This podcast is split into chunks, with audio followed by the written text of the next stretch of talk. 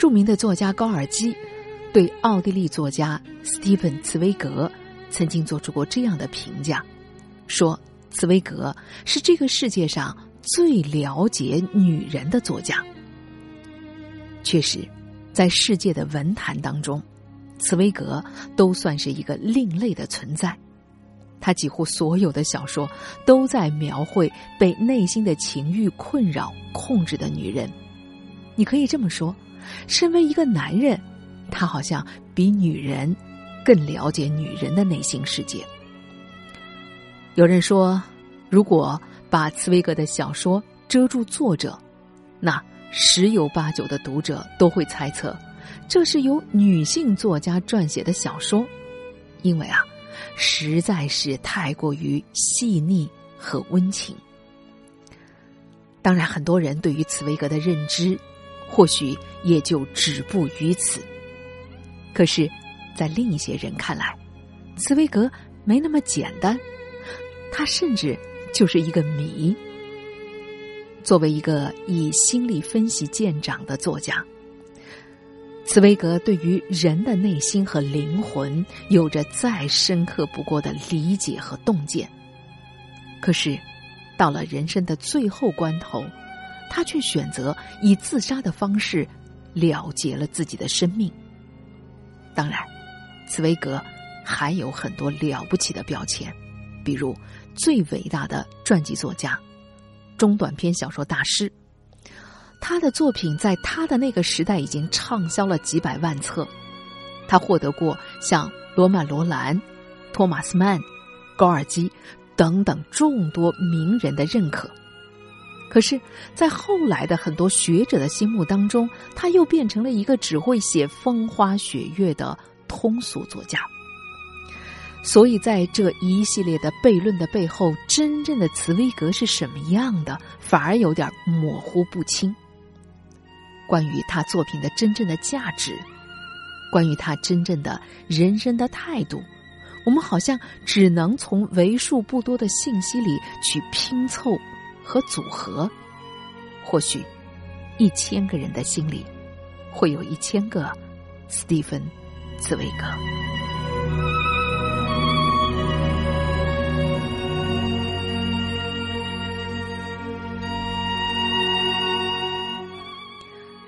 要说茨威格在中国流传度最广的小说，也许要算是他的情真意切、感人至深的爱情名篇。一个陌生女人的来信了。演员、导演许静蕾把这篇他一次次都会看哭的小说拍成了电影。导演孟京辉又以先锋和超现实的方式，把这个经典的名篇搬上了话剧舞台。估计你会问：哎，一个陌生女人的来信到底有多好啊？居然可以引得后人。孜孜不倦的想要改编呢？你仅仅去看一看小说里描写女性心理的这个经典的段落，也许你就略知一二了。我们一起来听一小段。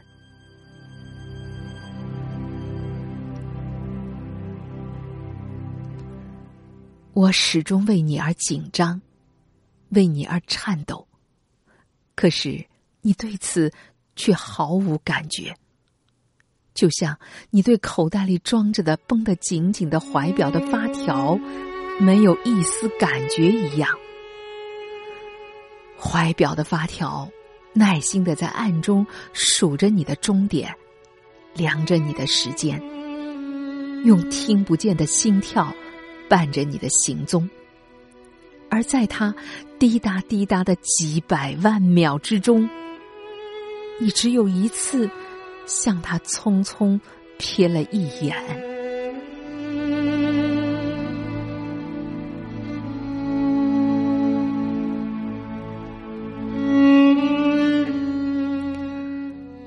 但凡一个人曾经暗恋过某个人，或许都能够从茨威格的这段心理描写当中感受到这样的煎熬和卑微吧。也正是这种细腻、优雅又诗意的心理描写，成为了茨威格小说公认最大的特色。就连精神分析的宗师弗洛伊德都对此拍手称赞，说他们看上去就像是透明的衣裳，熨贴在古典的雕像身上。茨威格的一个陌生女人的来信的小说，是由一个女人的内心独白构成的。这个女人从十三岁开始就暗恋着邻居的作家二。他们多年以后相逢，作乐了几次，但是二却始终没有认出他来。女人也从未向她爱慕的这个男人暴露身份。始终默默的历尽艰辛，受尽折磨，直到他身染重病，即将辞世，才给男人写下了这封陌生女人的来信。茨威格对这个女人每一丝的情绪的变化，好像都了若指掌，并且以细致入微的心理分析。把他暗恋时的心绪鲜活的展现在读者面前，让人在字里行间体验着他所经历的痛苦和折磨，为他对于爱无所求报的献身精神而动容。就连高尔基，在看完一个陌生女人的来信后，也被深深的击中，说：“他的形象。”他悲痛的心曲使我激动的难以自制，我读了竟毫不感到羞耻，哭了起来。这位陌生女人的这种“我爱你”与你无关的爱情，或许在很多人看来是疯狂、愚蠢、不值得的，但是在爱情越来越沦为商品的时代。这个女人的这种英雄气概和对于爱情的信仰，显得又是多么的宝贵啊！就像话剧导演孟京辉所说的：“你可以说他的情绪是极端的，态度是偏执的，但这些都不重要。重要的是，我们通过他的行为，看到一种可以称之为信念和意志的东西。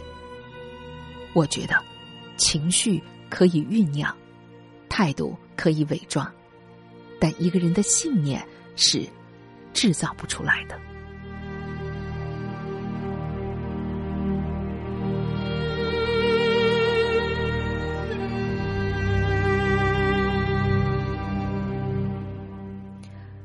正是因为对心灵挖的深、看得细，所以茨威格。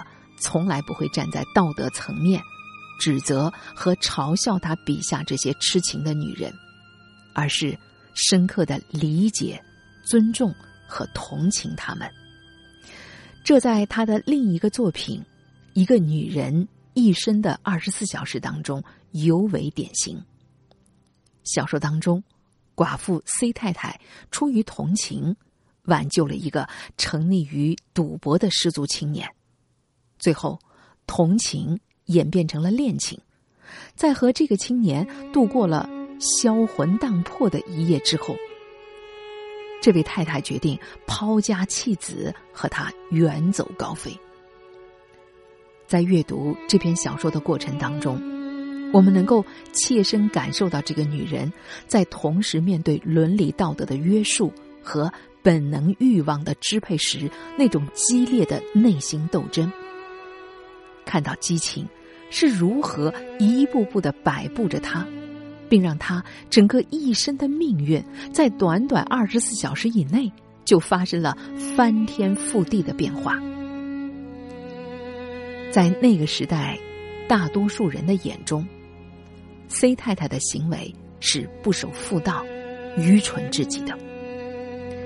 可是茨威格。并没有简单的站在道德层面来审判这个妇人，而是赞赏了她的勇气和承担。他说：“一个女人如果无拘无束、热情奔放的听从她自己的本能，这样倒是更为诚实。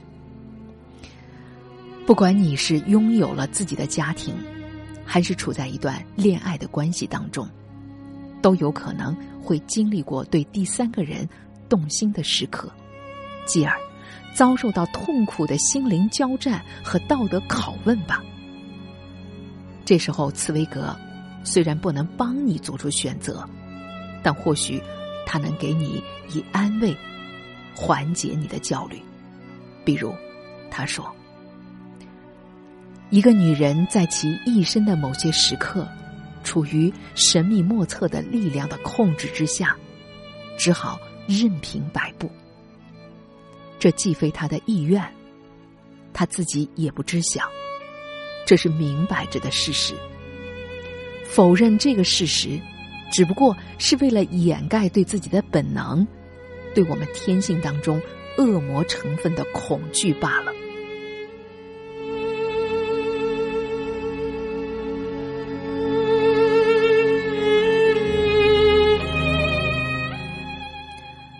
在茨威格的小说里，女人的激情总是来得极其迅速。在那些瞬间，他们已经没有理智来考虑自己的行为会对家庭造成的影响，也不在乎这种行为会遭受旁人的嘲笑。他们的命运完全属于自己。茨威格写道：“使得一位三十三岁。”品德无可指责的女人，一夜之间就把自己的丈夫和两个孩子抛弃，随随便便跟一位素不相识的纨绔子弟远走高飞的。有傍晚时分在平台上的两小时谈话，和在花园里喝一小时黑咖啡，这两件事大概就足够了。又说，我一生里还有什么时候？比在那一个小时更感到幸福呢。二十四小时就足以决定一个女人整个的命运。是的，每个人的人生中都有数不清的分分秒秒，但有时候，你爱上一个人，往往只是因为那稍纵即逝、毫不起眼的瞬间。在那一瞬间里，你心灵的窗户完全打开，积攒的欲求得到满足，内心的奥秘袒露无遗，而命运就在这样一个毫，而命运就在这样一个毫无防备的瞬间，将你牢牢攫取。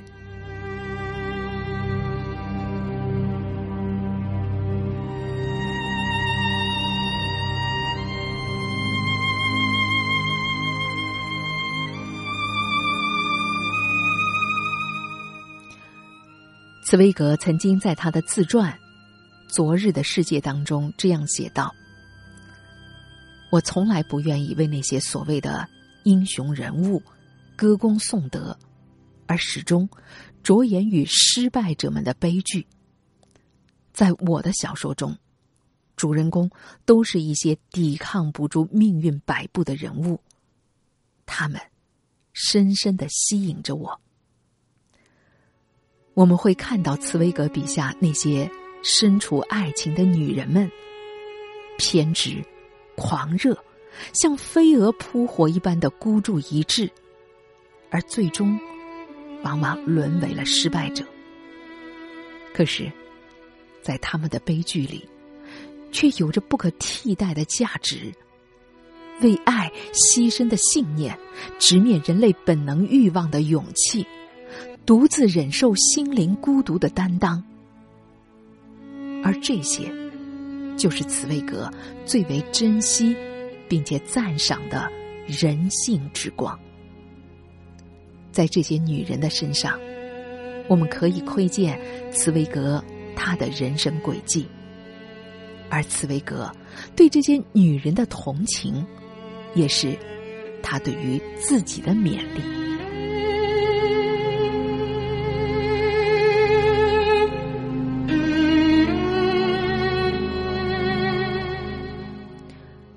茨威格是一个著名的人道主义者，他的一生经历了一战和二战，但是在欧洲动荡不安、烽火连天的情况下，他始终坚持着世界公民、和平主义的立场，憎恶战争，深深的关切着人民的命运，并用他手中的笔与人性当中的恶做斗争。创作了一系列反战的作品。在战火如荼的情况下，茨威格发表了致我欧洲的朋友们的声明，呼吁一切在外国的朋友一起重建战前欧洲的人文精神的家园。